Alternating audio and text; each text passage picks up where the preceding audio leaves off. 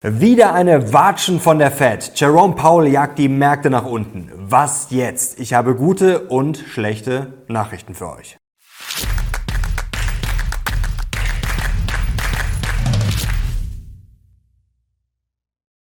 Servus Leute und herzlich willkommen in einem brandneuen Video auf meinem Kanal. Mein Name ist Mario Lochner und heute gibt es natürlich ein brandaktuelles Update. Denn die Aktualität hat uns gestern ein bisschen eingeholt. Ja, es gab eine Überraschung und zwar eher eine unerfreuliche. Wall Street Bets hat es hier mit diesem Meme ganz gut auf den Punkt gebracht. Daddy J. Powell hat uns gestern mal wieder eine kleine Watschen verpasst. Hier Live View of J. Powell nuking the market today. Also er hat die Märkte nach unten geschickt. Jetzt müssen wir das Ganze natürlich einordnen. Was ist passiert und vor allem, wie schlimm ist das jetzt wirklich? Also, was ist passiert? Es war jetzt keine große Überraschung, dass Herr Paul spricht, denn das war natürlich angekündigt und wir hatten ja auch extra noch ein Kurzvideo dazu gemacht, zu dieser ja, viel beachteten, mit Spannung erwarteten Rede auf dem Capitol Hill. Aber das hat dann doch einige, sehr viele auf dem falschen Fuß erwischt. Manche haben sogar gesagt, okay, das wird eher positiv sein. Ich habe jetzt auch nicht damit gerechnet, dass wir jetzt auf einmal dann so schnell über die 6% sprechen. Aber Jerome Powell hat folgenden Satz unter anderem rausgehauen. Die wirtschaftlichen Daten fielen besser aus als erwartet, was nahelegt, dass der Zinsgipfel Gipfel wahrscheinlich höher ausfallen wird als kürzlich angenommen. Und die Folgen hat man natürlich sofort gespürt. Die Märkte sind gefallen. Wie schlimm, dazu kommen wir gleich. Also es war jetzt keine Vollkatastrophe, aber man kann natürlich schon von einer kleinen Sprengung sprechen. Also es war auf jeden Fall eine negative Überraschung. Und dann kamen natürlich diese Schlagzeilen hier zum Beispiel wie bei Bloomberg. Global Investors contemplate fallout from US rates reaching 6%. Also keine Ahnung, äh, keine Angst, bei den 6% sind wir natürlich noch nicht. Aber der Fallout, also die negativen Auswirkungen, was könnten die sein, wenn jetzt die Zinsen höher steigen als bisher eingepreist? Und zum Beispiel BlackRock Rick Reeder, hier Chief Investment Officer for Global Fixed Income at BlackRock, ja, der sagt, dass es jetzt durchaus eine reasonable, also eine ja, vernünftige Wahrscheinlichkeit gibt, dass die Zinsen tatsächlich auf 6% steigen werden. Und da muss natürlich einiges zurechtgerückt werden gestern bei den Tradern. Wir schauen gleich auf den neuen Fed-Fahrplan. Da hat sich einiges verschoben bei den Abfahrten. Ja, die Peak Rate, die stieg erstmal von 5,6 Prozent. Ja, vor kurzem waren wir noch bei 5 Prozent. Und spannend ist natürlich vor allem, was auf der Dollarseite, auf der Währungsseite passiert und was das für Auswirkungen auf die Emerging Markets haben könnte. Hier Brandon McKenna von Wells Fargo sagt, ja, dieses Higher for Longer, das wird immer klarer und vor allem auch höher als erwartet. Das könnte natürlich dann Druck machen, stärkerer Dollar und das könnte natürlich für die Emerging Markets dann ja nicht so schön werden. Und vor kurzem, da sind mir einige schon ein bisschen zu bullisch geworden. Da gab es ja schon so ein bisschen dieses Narrativ, ach ja, die Fed wird dann einfach auf drei oder vier Prozent das Inflationsziel anheben und dann ist eigentlich eh egal.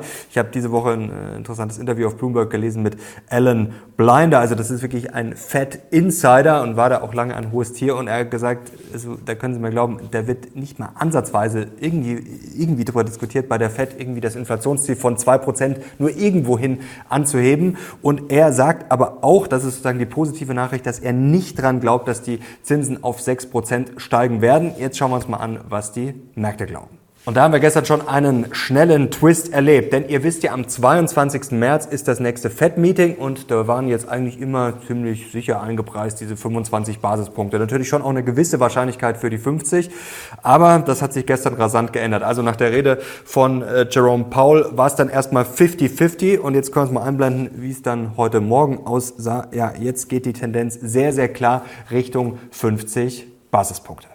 Und jetzt schauen wir gleich mal auf den FED-Fahrplan und da seht ihr, wie schnell sich ja da die Welt ändern kann. Also oben ist jetzt quasi der, den wir beim letzten Mal hatten und jetzt drunter ist der aktuelle. Und da seht ihr schon, dass wir vorne jetzt hier 450 bis 475 haben wir komplett gestrichen. Dafür mussten wir auf der rechten Seite schon anbauen. Also da sind wir jetzt quasi bis zu 650 hochgegangen und ihr seht, wie sich das jetzt verschoben hat, also das orangefarbene. Und ja, bis zu 6% Zinsen, diese Wahrscheinlichkeiten sind jetzt gar nicht mehr mehr so gering. Zum Beispiel im Juli hier sind wir schon bei knapp 33 Prozent.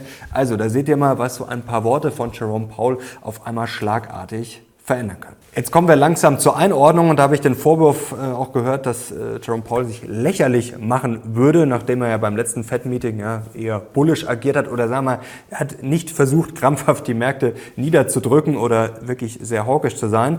Ähm, ist natürlich auch meine Interpretationssache. Jetzt sei das dann äh, ein Hin und Her Gerudere, ein Rumlavieren, eine Unberechenbarkeit. Kann man natürlich so sehen, aber man muss sich natürlich immer mal fragen, ja, was soll er machen und war es jetzt nicht mal an der Zeit, ja, da sozusagen einen Stempel einzuschlagen. Und ich muss ehrlich sagen, mich überrascht jetzt auch nicht komplett. Also mich hat es jetzt überrascht, dass es gestern verkündet, aber der Schritt, ja, dass jetzt 50 Basispunkte kommen und dafür gibt es jetzt sogar Beweismaterial, ja, das überrascht mich jetzt nicht komplett und haut mich auch nicht aus den Socken, denn vor kurzem im Lockerroom Talk haben wir über Folgendes gesprochen. Ähm, wird jetzt nach wie vor mit 25 Basispunkten gerechnet. Ähm, wir kommen vielleicht gleich noch dazu, was da vielleicht so mein negatives Überraschungsszenario ist. Jetzt frage ich mich halt, ob die Fed nicht ähm, mal den Schritt wagt, mal negativ zu überraschen. Also ob man am 22. März nicht mal sagt, okay, wir machen jetzt mal nicht die, das, was jetzt seit Monaten machen wir genau das, was der Markt erwartet. Vielleicht müssen wir jetzt einfach mal nicht die 25 Basispunkte machen, sondern mal die 50. So Leute, und jetzt geht es nicht darum, dass irgendwie der Lochner so eitel ist oder ich jetzt sagen will, schaut, ich habe es vorausgesagt, darum geht es jetzt überhaupt nicht. Ich will euch eigentlich eher das Gegenteil aufzeigen. Glaubt ihr wirklich, wenn der Lochner hier das am 18.02., am 18. Februar im Lockerroom Talk erzählt hat. Glaubt ihr wirklich, dass ich der Einzige auf der Welt war, der diese Idee hatte? Glaubt ihr, dass das jetzt, äh, wenn das so passiert, dass das jetzt die Finanzwelt erschüttert? Also ich glaube eher nicht. Das glaube ich, kann man schon mal drauf einigen. Jetzt kann man natürlich wieder sagen, okay, ja, eingepreist, es ist immer alles eingepreist und das mit dem eingepreist ist natürlich Schwachsinn. Ich bin da mal zwiegespalten. Natürlich ist dieses, es ist immer alles eingepreist Schwachsinn, weil natürlich, äh, ja, sozusagen in der Sekunde, wo ich sage, es ist eingepreist, kann ja schon wieder was Neues passieren. Also da will ich jetzt gar nicht die Diskussion aufmachen, aber man muss unterm Strich festhalten, es ist ja wieder nichts passiert. Es ist eigentlich perfekt anschließend an das Briefing vom Samstag. Alles läuft schief aber es passiert eigentlich nichts. Und wenn man jetzt mir gesagt hätte, ähm, ja, Jerome Powell überrascht, ähm, die Märkte fallen und er sagt jetzt auf einmal, okay, die 50 Basispunkte kommen wahrscheinlich oder die Märkte rechnen damit, dann hätte ich jetzt schon gedacht, okay, S&P 2 bis 3 Prozent im Minus, vielleicht Nasdaq 4 bis 5 und die Aktien sind leicht gefallen, aber unter dem Strich, ja, es ist dasselbe Motto, es ist eigentlich unter dem Strich wieder nichts passiert.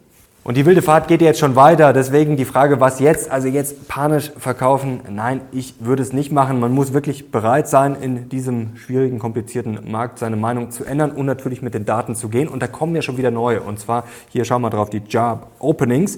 Schauen wir drauf hier 8. März, dann am 10. März am Freitag auch natürlich ganz wichtig der Arbeitsmarktbericht. Und da seht ihr jetzt die letzten, ähm, die da rauskamen. Da waren wir beim Februar. Das war eine negative äh, Überraschung. Das war ja auch ein durchaus ein Dämpfer. Also war weit über dem Forecast und jetzt seht ihr hier 8. März Previous, also diese über 11 äh, Millionen und hier Forecast 10,5 und wir können hier auf diesen Chart auch noch schauen, das sind quasi ja, hier die Prognosen und zum Beispiel Indeed hat das immer relativ gut auch äh, sozusagen vorausgesagt und da seht ihr, es zeigt nach unten, also da kann jetzt auf jeden Fall schon wieder Entspannung kommen. Es gibt natürlich auch immer Raum für negative Überraschungen, aber das, wie gesagt, das könnte schon wieder ein bisschen Druck vom Kessel nehmen.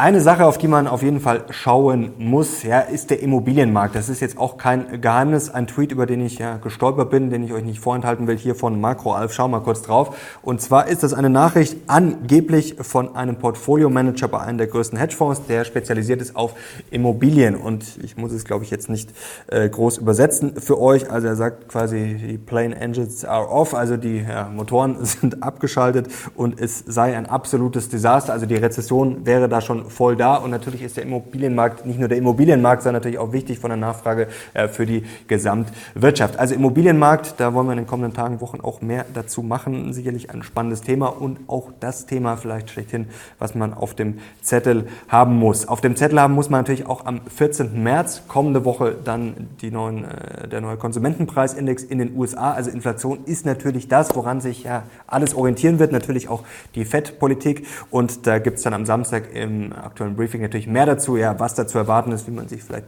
aufstellen könnte. Ja, was jetzt? Also ich verändere nichts. Wenn ihr sehr kurzfristig unterwegs seid, ja, dann überlegt euch jetzt einfach mal, was könnten die positiven, die negativen Überraschungen sein bei den äh, Job, äh, Job Openings beim Arbeitsmarkt.